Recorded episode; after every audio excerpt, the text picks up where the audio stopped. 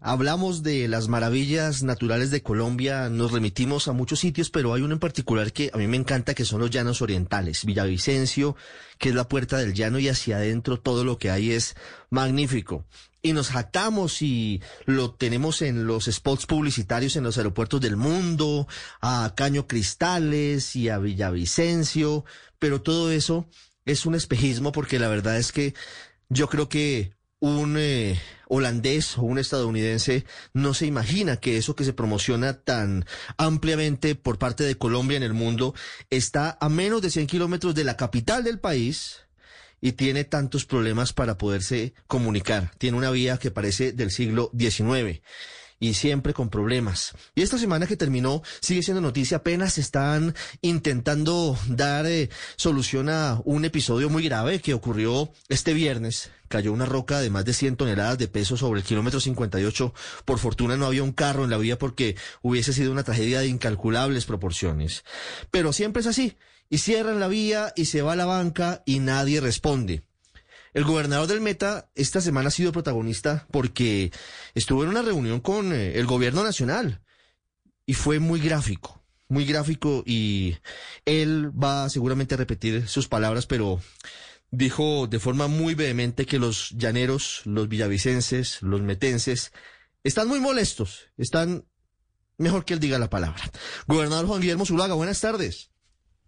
Ricardo, buenas tardes y la verdad los llaneros estamos emputados y, y no, es, no, no es solamente por decirlo, es que la situación nuestra es crítica.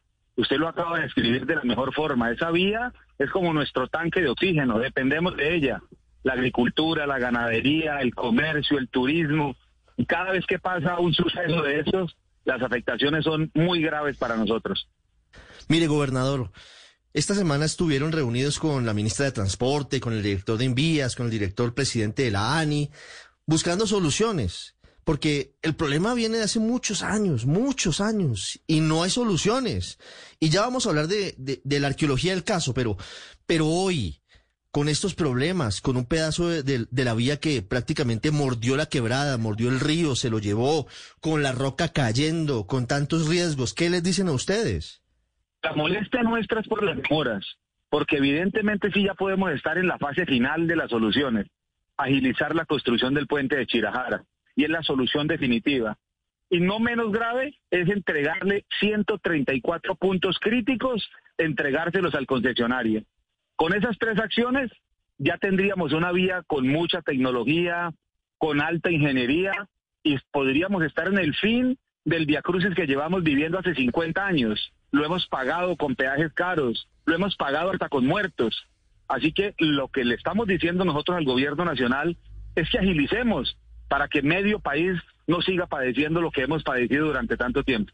Usted me dice, gobernador, que la solución definitiva está cerca. ¿En cuánto tiempo creen que se pueden solucionar los problemas? Porque estamos pendientes hace casi un año de un viaducto en el kilómetro 58, pero todo tiene líos. En Colombia todo es burocracia. Y el gobierno se defiende diciendo es que no queremos otra tragedia como Chirajara. Y pueden tener razón, pero también hay impaciencia. ¿Cuándo puede estar solucionado medianamente el problema de la vía al llano? Yo creo que en dos años porque esa licitación que estaba suspendida, que ya se reabre, el cronograma que tiene el director del INVIAS es que en noviembre la están adjudicando. Y yo creería que en enero, febrero inician obras y tendríamos por lo menos un año y medio de construcción. Eso iría paralelo con la construcción del puente de Chirajara. Y en estos dos años, el concesionario ya debe meterle mano a los 134 puntos. Así que no es, no es corto el tiempo, pero no es menos de dos años para tener la vía totalmente solucionada y que esto ya se nos vuelva eh, parte del pasado. Ustedes, los medios de comunicación, han sido muy solidarios con los llaneros, porque esta noticia tan repetitiva a veces ni podría interesar, pero yo creo que estamos en el final de las soluciones. Sí, e, eso es, eso es cierto. Hay que visibilizar los problemas para que las autoridades se apersonen y aceleren. Tristemente así funcionamos, gobernador, pero lo importante es que, que se acelere, que se agilice la situación. Mire, yo hace tiempos no voy a Villavicencio. Le confieso que no lo hago porque primero estuvo la pandemia, antes eh, tuvimos dificultades en, en la vía, recuerde el cierre que fue larguísimo, pero recuerdo muchos sitios bonitos. Seis meses cerrada la vía, pero hay muchos sitios maravillosos. Y recuerdo el turismo en Villavicencio y recuerdo muchas cosas. ¿Cuáles son las pérdidas hoy para, para todos esos sectores? Porque Villavicencio depende de su vía, depende de esa carretera. El sector turismo con un cierre de vía de un día pierde mil millones de pesos.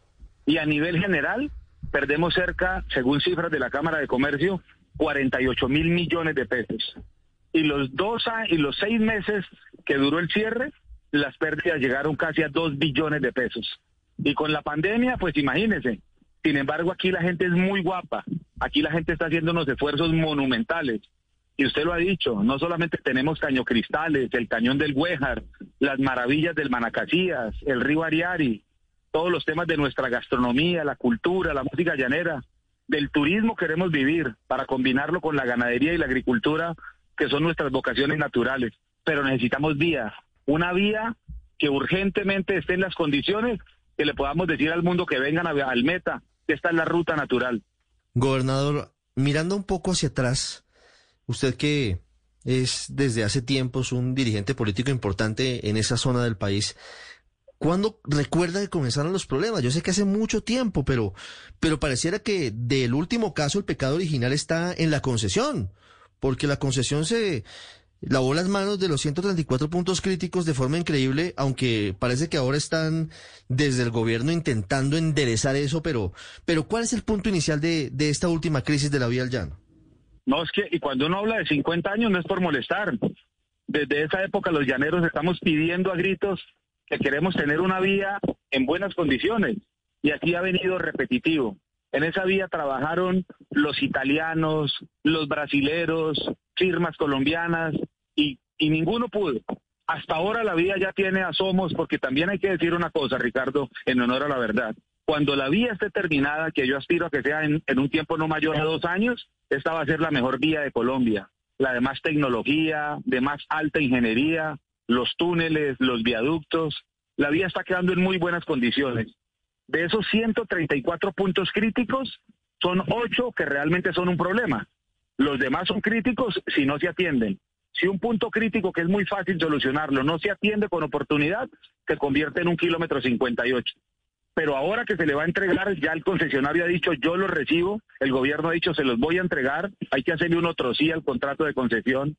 Ese punto, Chirajara y 58, yo creo que es el fin de los problemas de la vía llano. Cuando eso ocurra, gobernador, hagamos un poquito de futurología y seamos optimistas. Usted dice va a ser la mejor vía de Colombia y ojalá sea así. Hoy los peajes son muy costosos y, y pues realmente no, no valen lo que hay de vía, pero seguramente en algún momento lo valdrá.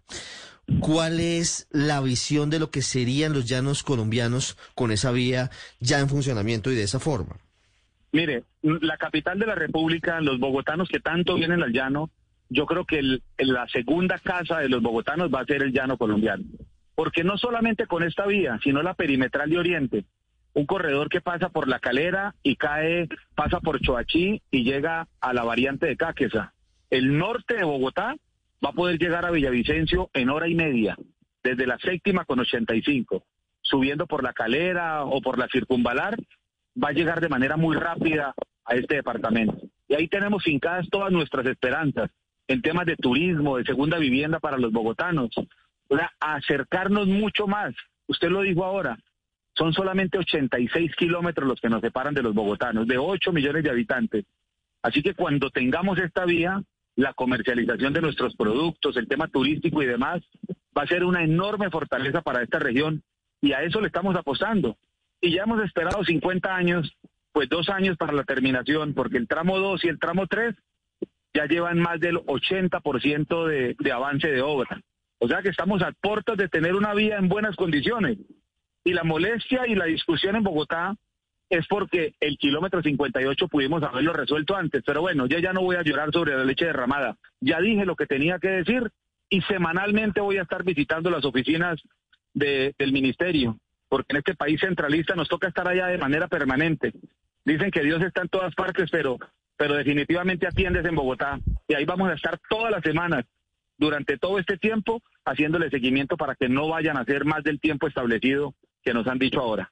Pues esperamos que esto al final sea una realidad, gobernador se quedan cortos a veces con, con, la descripción que usted hace de el estado de ánimo y, y la forma en la que los llaneros están molestos, con toda la razón por lo que está pasando, pero ojalá veamos luz al final del túnel, de los túneles muy importantes que hay en esa vía, pero que ese kilómetro 58 quede atrás para ir rápido al llano y para visitarlos con mucha más frecuencia. Gobernador, muchas gracias y una feliz tarde. No, muchas gracias Ricardo y por aquí lo esperamos con los brazos abiertos. Una feliz tarde. Ya regresamos a El Radar en Blue Radio.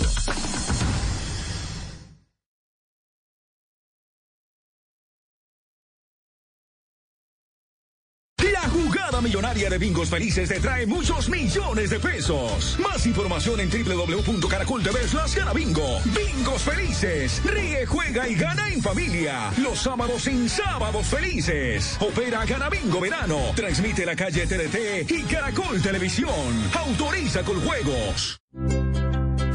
¿Qué es ser mamá? Ser mamá es enseñar.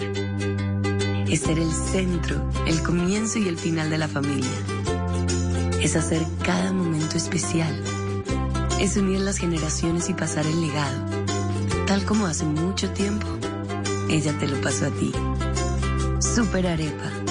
La harina para hacer arepas de las super mamás. Trabajamos pensando en usted. Volvemos con El Radar en Blue Radio.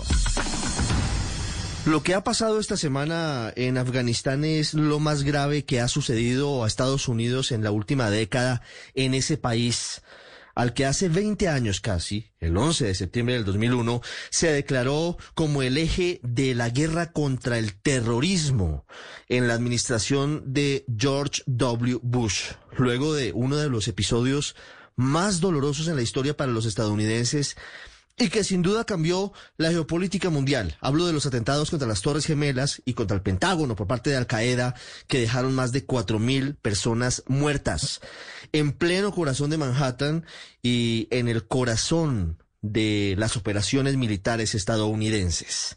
Hoy, Estados Unidos se retira de Afganistán, los talibanes recuperan el poder y aún no se sabe si solamente el grupo extremista ISIS-K o también hubo injerencia de los talibanes, cometieron atentados en las últimas horas en el aeropuerto Hamid Karzai de Kabul que dejan más de 170 personas muertas, entre ellas al menos 13 estadounidenses, la mayoría de ellos militares.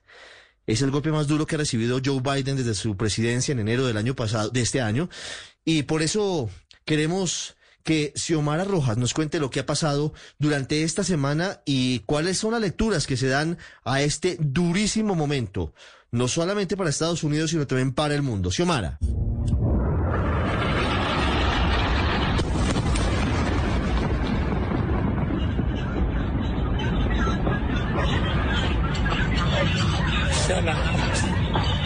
Suicidas y hombres armados atacaron a multitudes de afganos a las afueras del aeropuerto de Kabul el jueves, transformando una escena de desesperación en una de horror en los últimos días de intensos operativos para evacuar a personas que desean huir de Afganistán luego de la retirada estadounidense y del ascenso del talibán al poder. Más de 100 personas murieron, afganos y 13 militares estadounidenses. Un ataque atribuido a ISIS-K, división del Estado Islámico.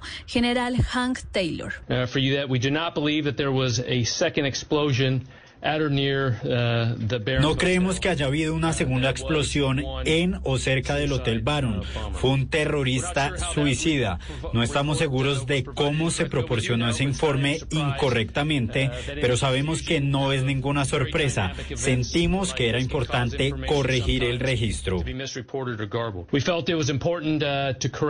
Tras el ataque terrorista, el presidente de Estados Unidos, Joe Biden, se mostró afectado durante su discurso a la nación y aseguró que se hacía responsable de lo sucedido, pero que debía terminar una guerra de 20 años y lanzó una advertencia a los responsables. We will not forgive. We will not forget. We will hunt you down and make you pay. Biden dijo, no perdonaremos, no olvidaremos, los perseguiremos y los haremos pagar. También recordó que el 29 de febrero de 2020 el gobierno de Estados Unidos, liderado por Donald Trump y los talibanes, firmaron en Qatar el acuerdo que fijó un calendario para la retirada definitiva de tropas estadounidenses y sus aliados tras casi 20 años de conflicto. A cambio, se firmó el compromiso de los talibanes de no permitir que el territorio afgano se utilizara para planear o llevar a cabo acciones que amenazaran la seguridad de Estados Unidos y afirmó que el 31 de agosto seguía siendo la fecha límite para retirarse. Podemos y debemos completar esta misión y lo haremos. Eso es lo que he ordenado que hagan. No seremos disuadidos por terroristas. Por otra parte, desde el Departamento de Estado de los Estados Unidos afirmaron que continuarán con todos los esfuerzos por seguir evacuando todas las personas que puedan de Afganistán y que se han comunicado con todos los estadounidenses que creen pueden seguir en Kabul e intentan irse. Ned Price, portavoz del Departamento de Estado. Tenemos una responsabilidad absoluta con estas personas que han trabajado con nuestros colegas en el terreno de Kabul y estamos agradecidos por su compromiso y dedicación con los Estados Unidos. Estados Unidos además ha informado que está en contacto con los talibanes mientras intenta completar la arriesgada operación para evacuar a miles de personas de Afganistán y terminar con una guerra de 20 años. Queremos entender ¿Qué pasa en Afganistán? ¿Por qué es tan importante para la geopolítica del mundo? ¿Y por qué tan rápidamente los talibanes coparon territorio, llegaron al poder a pesar de que se tenían proyecciones muy distintas. Por eso queremos saludar al señor Joseph Umire, es uno de los más importantes expertos en seguridad global, especializado en amenazas transnacionales en el hemisferio occidental, director ejecutivo del Center for a Secure Free Society, un centro de pensamiento de seguridad estadounidense y un asiduo comentarista de medios de comunicación de mucho prestigio en todo el mundo. Señor Umire, buenas tardes y gracias por estar en el radar en Blue Radio para toda Colombia. No, buenas tardes, gracias por la invitación, un gusto, placer. ¿Por qué Estados Unidos no pudo con Afganistán? Mira, eso es una, pregunta compleja, que tiene varias respuestas, pero yo creo que principalmente hay que entender que hoy en día los conflictos uh, o las guerras, que si quieres llamarlo así, uh, no necesariamente juegan dentro de la fuerza de Estados Unidos. Estados Unidos es una potencia militar a nivel mundial, tal vez la mejor, la más grande potencia militar a nivel mundial, pero cuando hablamos de términos de militar convencional, pero las amenazas que surgieron en Afganistán o en Irak o en Siria o en otras partes del Medio Oriente y del mundo realmente no son amenazas convencionales, son amenazas ah, no convencionales y son amenazas asimétricas. Cuando hablamos de potencia de fuerza asimétrica, Estados Unidos no es la potencia en el mundo. Es más, hemos perdido varias guerras en el aspecto asimétrico, empezando con Vietnam. ¿Y por qué es esto? Es porque Estados Unidos tiene un músculo militar muy grande y piensa que a veces que hay que depender de ese músculo para poder ganar las guerras y no se ha adaptado a la realidad de las amenazas donde no hay que necesariamente usar esa fuerza convencional, hay que usar diferentes eh, métodos. Y lo que pasa con Afganistán en particular es que creo que nos dimos cuenta de esto uh, muy tarde. O sea, entramos con una misión muy específica de buscar y capturar o matar a, líderes de Al-Qaeda y lo logramos. O sea, ya para 10 mm, años después hasta se mató Osama Bin Laden y creo que esa parte eh, de la operación eh, se terminó. Pero en, el transcurso esa misión original se, se, cambió y ya no fue solamente de, de eh, buscar a los que hicieron el atentado de 11 de septiembre o buscar a terrorismo, fue tratar de construir una democracia liberal y eso fue un error estratégico de cálculo que nunca iba a tener un buen fin. Y de, de ese momento yo creo que Estados Unidos ha, perdido un poco su, su norte en Afganistán y desde más o menos el año 2014 se está buscando una salida de Afganistán, que creo que todos los presidentes, empezando con presidente Obama, después presidente Trump uh, y ahora presidente Biden, se eh, entran a la presidencia eh, con la intención de querer salir de Afganistán. La diferencia es que el presidente Obama y el presidente Trump se dieron cuenta que no es tan fácil hacerlo. Ahora el presidente Biden trató de forzarlo y esta es la consecuencia. Señor Umire, ¿por qué fue tan difícil salir de Estados, de Estados Unidos, salir de, Afganistán? ¿Por qué si lo venían intentando Barack Obama, Donald Trump, Joe Biden forzó la situación según su opinión, su análisis?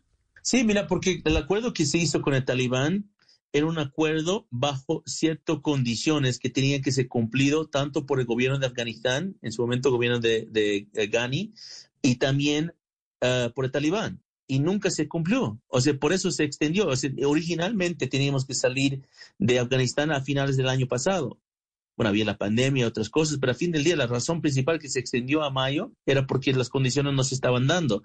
Las condiciones era que Talibán tenía que bajar sus armas de fuego, algo que nunca hizo, y también tenía que separarse de los grupos extremistas como eh, Al-Qaeda, que tampoco lo hizo, según la última informe de Naciones Unidas que fue publicado en junio de este año.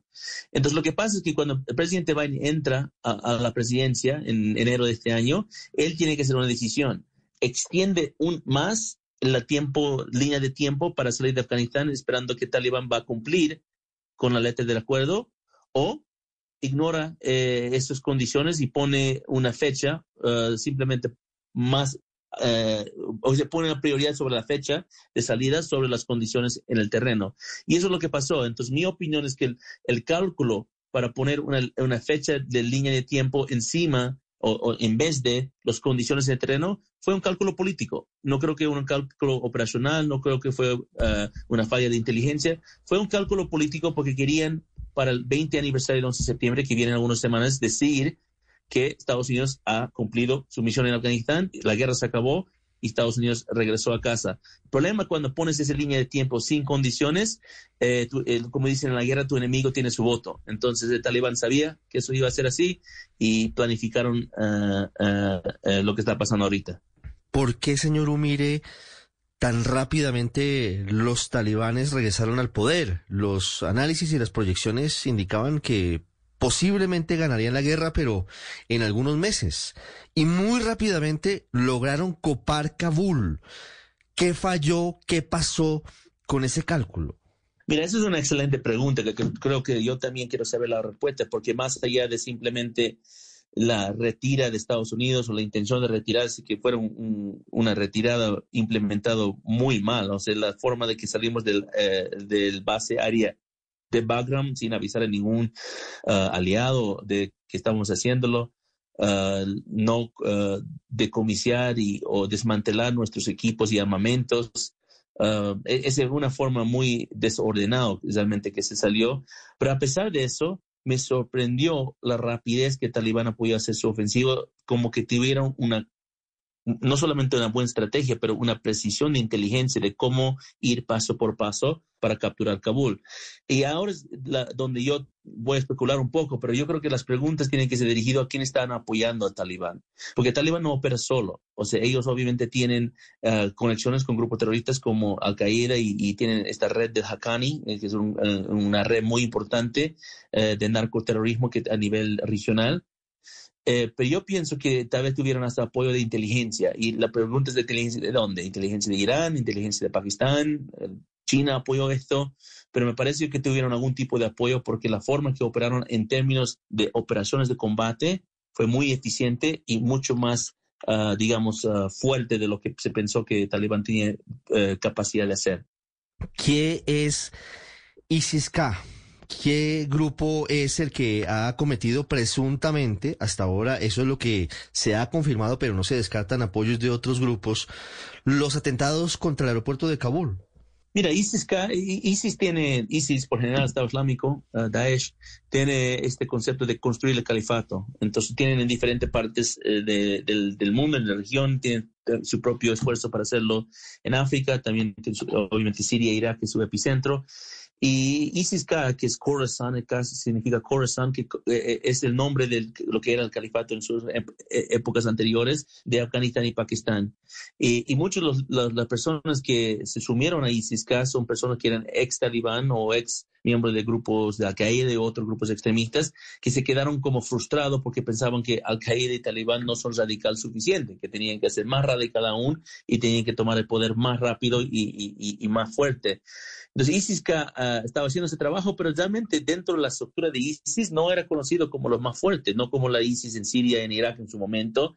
Y, y obviamente, a pesar de que están operando en, en, Afganistán y han hecho diferentes agresiones en el pasado, como por ejemplo en mayo creo que hicieron un bombardeo en un colegio matando a algunas niñas, pero a pesar de eso, uh, tienen competencia, tienen competencia con Al-Qaeda, tienen competencia con uh, el red de Haqqani y, no necesariamente reconocido como un grupo más fuerte. Pero ahora que Estados Unidos salió del escenario y ahora que el talibán está en, en el poder, yo creo que ha abierto una ventana que no solo de ISIS-K, pero cualquier grupo radical terrorista que quiere aprovechar este momento para hacer este tipo de acciones de terrorismo, por, por, una razón, porque en este momento Estados Unidos está mostrando debilidad y cuando muestras debilidad es una invitación para grupos terroristas a nivel internacional de tomar acción.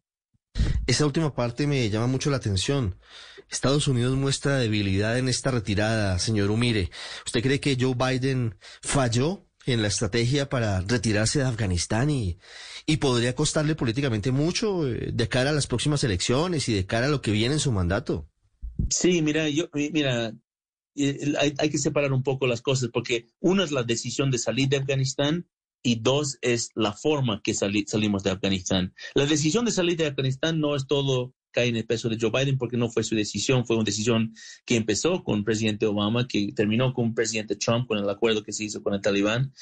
Pero, uh, you know, ese, ese, es un debate que se hizo y que creo que es mérito de los dos lados del debate, de mantener o de salir. Dos que tienen una lógica muy, claro. Pero la forma de salir de Afganistán, lo que acabamos de escribir, de la forma desordenada, caótica, muy mala, eso sí cae en el peso de los pies del presidente Biden, porque eso sí fue su responsabilidad y no tenía que ser así.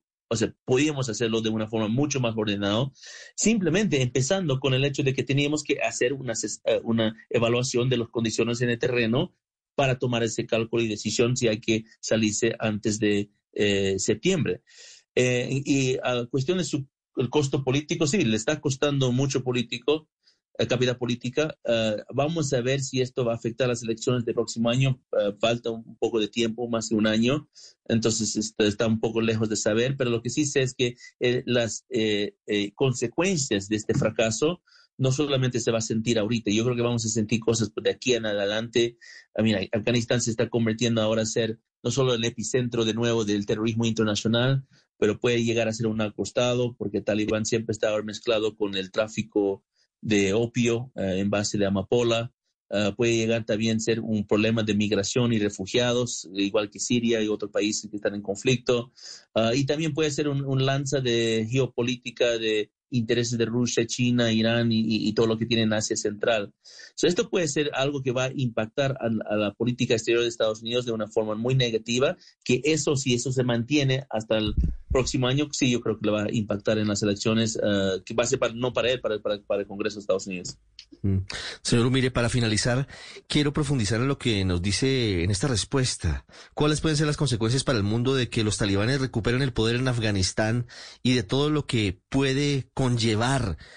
Colombia, por ejemplo, digamos, si abrimos una puerta muy importante, va a recibir temporalmente a 4.000 afganos por petición de Estados Unidos. Viene una migración masiva, seguramente un desplazamiento gigantesco, un éxodo muy importante, pero vienen otras consecuencias para el mundo. ¿Esto cómo va a afectar la geopolítica mundial?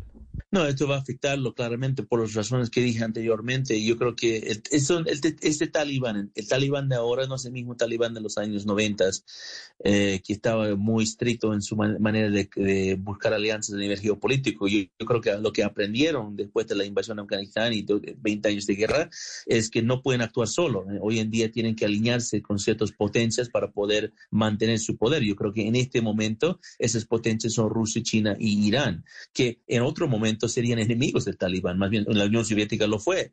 Uh, China tampoco con su posición que tienen contra los musulmanes uigurs en el oriente, en el oriente sí, de su país, uh, no es nada favorable a la, visión de, islámica del de, talibán. Igual, igual, y ahora Irán es chiita y talibán es sunita. Entonces, hay diferencias que realmente deben marcar sus relaciones, pero yo creo que el talibán va a poner al lado esas diferencias porque saben que tienen que tener estas alianzas para poder, poder mantener su poder y buscar legitimizarse a nivel internacional. Yo creo que esto va a construir un problema muy serio, en, no solo en la región, pero en el mundo. Y al, al punto de lo que estaba diciendo de, lo, de, la migración y de refugiados, yo creo que los países que van a recibir refugiados de Afganistán tienen que tomar muy serio el tema de verificación de la identidad y, y los intereses de esos refugiados. Eso no, no de, de, ninguna manera discriminar o tratar de marginalizar los refugiados. 95% de ellos van a ser eh, literalmente quienes son, se están eh, refugiando de una situación caótica y, peligrosa en Afganistán. Pero si el talibán es inteligente, que creo que lo es, van a buscar infiltrar esas cadenas de refugiados. Entonces tenemos que tener muy pendiente eso y eso es una forma de proteger a los refugiados, porque realmente el refugiado eh, legítimo eh, tiene que ser protegido de la infiltración que pueda venir de por propio talibán. Ese es el desafío que viene para Colombia y para todos los países que vamos a tener temporalmente afganos en nuestro territorio con el corazón en la mano, por supuesto, con las manos abiertas porque es una situación casi que es un deber moral, pero con ese asterisco muy importante de una verificación estricta de las identidades y de los antecedentes. Señor Joseph Umir, como siempre es un gusto. Gracias por la claridad y por las explicaciones para entender algo que en teoría puede ser enredado, pero que aquí nos queda mucho más claro. Ha sido usted muy amable. Muchas gracias, gracias por la invitación. Gusto. Usted está en el radar en Blue Radio.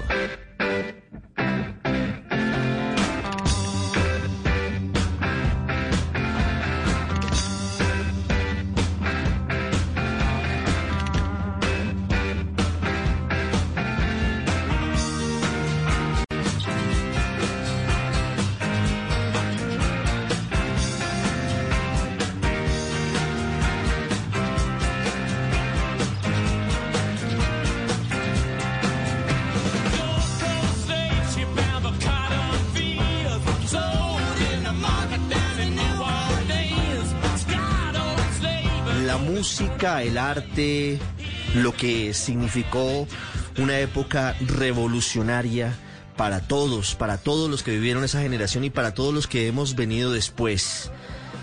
Ha perdido una parte que era fundamental esta semana que termina.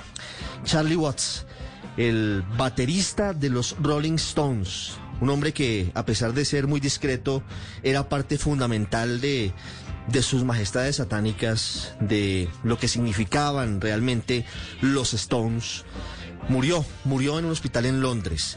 Y los homenajes que se hagan son pocos, por todo lo que significó y por lo que viene a partir de ahora para, para Mick Jagger, para Keith Richards, para, para los Stones.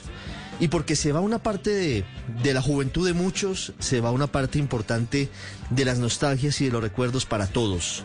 Sandro Romero Rey es uno de los más importantes conocedores de los Rolling Stones en Colombia, escritor, productor de radio, de televisión, de cine, un hombre de ese maravilloso Callywood de otros tiempos. Nos atiende, está con nosotros hoy en el radar. Hola Sandro, buenas tardes. Hola, encantado de estar con ustedes. Usted que es eh, desde hace mucho tiempo seguidor de los Stones, seguramente sufrió como pocos o sintió como pocos el golpe de la muerte de Charlie Watts. Claro, aunque uno de todas maneras pues siente la muerte pisando los talones cuando eh, las personas tienen eh, más de 70 años, 80 años, eh, pero de todas maneras la evidencia de lo irremediable es muy duro. Sin embargo, yo creo que la obra de Charlie Watts es inmensa y, y lo triste realmente es demostrar que se muere un joven de 80 años una persona que representó eh, con el grupo una actitud eternamente juvenil. Yo creo que ese ha sido el gran pecado y la gran virtud al mismo tiempo de la historia del rock, de convertirnos en, jóvenes eternos, eh, los eh, que crecimos con la música de los años 60, 70 y de ese esa colonización del inconsciente que fue la música rock para toda una generación, pues eh, creó un espíritu en el cual siempre ha habido como una eterna juventud. Entonces es difícil aceptar que Charlie Watts, el pulso y el impulso de los Rolling Stones, eh, haya desaparecido en estas circunstancias. Quién sabe qué vaya a pasar, pero yo creo que lentamente eh, las generaciones van cambiando y los Rolling Stones ya están ocupando el lugar de los clásicos. Tal vez, Sandro, leía en, redes sociales a alguien que escribió algo que me marcó y, puede ser cierto y quiero su opinión. Cuando muere Charlie Watts, para algunos se da la certeza de, la muerte. Pensamos todos, o muchos, realmente, a pesar de, claro, de, la edad, Sandro, y, y, de lo que significa envejecer, pensamos siempre que los Stones iban a ser inmortales y, y, ahora somos conscientes de que no son inmortales, pero siempre los veíamos en el escenario, los veíamos rozagantes, con sus achaques, claro, pero los veíamos siempre en gira, tocando. Y se va el baterista de, de esa banda que veíamos siempre allí en el escenario maravillosa. Sí, lo curioso de todo esto es cómo eh, han ido desapareciendo todos los que directa o indirectamente han formado parte de la gran familia de los Rolling Stones y quienes quedaron del periodo fundacional de la banda en 1962 son Mick Jagger y Keith Richards, es decir, los compositores de todas las canciones de los Rolling Stones, o por lo menos del 90% de, del repertorio, porque Ronnie Wood es un guitarrista que entró en 1975 y los otros eh, se retiraron del grupo, como Mick Taylor o como Bill Wyman, que entre otras cosas Bill Wyman era mucho mayor o es mucho mayor que Charlie Watts y todavía sigue con vida. Eh, pero es curioso que queden estos dos pilares y mucha gente dice que los Rolling Stones se deberían acabar. Yo creo que ese, tipo de, de, aceleraciones pues son un poco temerarias porque el fundador de los Rolling Stones, que fue realmente Brian Jones, murió a los 27 años en 1969 y los Rolling Stones a los dos días tocaron e hicieron un concierto en homenaje a, a Brian Jones. Ellos son eso que los franceses llamaban bestias de la escena y creo que todos van a morir así, van a morir eh, con las guitarras puestas y parte de, la ceremonia del rock yo creo que es el gran homenaje que se le debe eh, rendir a Charlie Watts así como lo hicieron con Ian Stewart, el guitarrista, eh, perdón, el pianista que murió en 1985, que hicieron un concierto en su homenaje.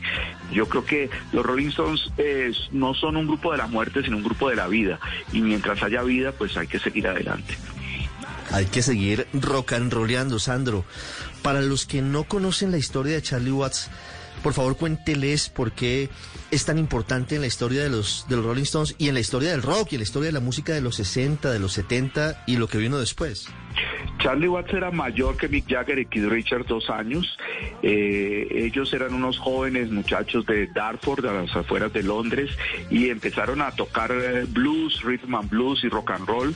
Y Charlie Watts ya era un baterista consolidado en una banda de un pequeño club del oeste de Londres.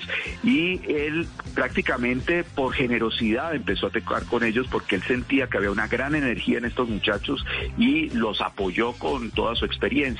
Él por lo demás no solamente fue un gran baterista, sino también un gran dibujante. Eh, le encantaba el jazz, sobre todo le gustaba el jazz, mucho más que el rock and roll. Él decía que el rock era su trabajo, pero que su placer era el jazz. Y de hecho sus discos en solitario, que son casi 10 discos, son discos de jazz, tanto de big bands como de homenajes a Charlie Parker o a los clásicos del, del, jazz. Eh, los grandes escenarios de los Rolling Stones desde 1989 en adelante, estos escenarios gigantescos, descomunales, fueron en parte diseñados por Charlie Watts, porque él era, como te digo, un estupendo dibujante, un estupendo diseñador y forma parte de una generación de escuelas de bellas artes que hubo en la Inglaterra de la posguerra, que fue muy importante para los grupos de rock. Casi todos ellos se conocieron en los colegios estudiando arte y estudiando no solamente música, sino pintura, teatro, etcétera. Entonces él forma parte de esa generación eh, que ha sido fundamental dentro de la historia de la cultura inglesa. Es un hombre muy importante en la historia del rock, Charlie Watts, sin tener el perfil de estrella de Mick Jagger, que es eh, la voz cantante de los Rolling Stones, pero era pilar de esta banda. Uno de los hombres que más conoce a los Stones en Colombia con nosotros. Su opinión es que el mejor homenaje para Charlie Watts es que sigan rock and rollando y sigan rodando como piedras, como su nombre lo indica, hasta que se pueda. Los Stones, Jagger, Richards, Wood y demás.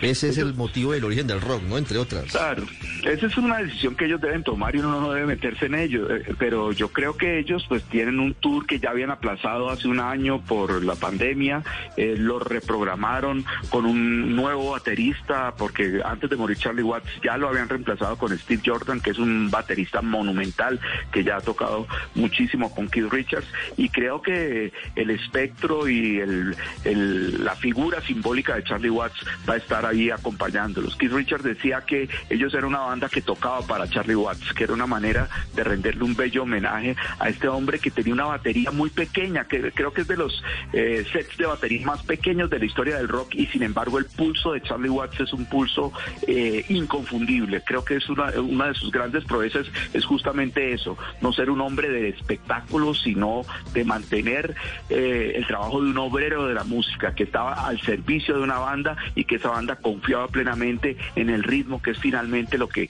más seduce eh, en la música rock. Sandro, gracias por estos minutos y que el rock perviva, que el rock subsista, que el rock siempre esté sonando. Claro que sí, que sigan sonando los Stones.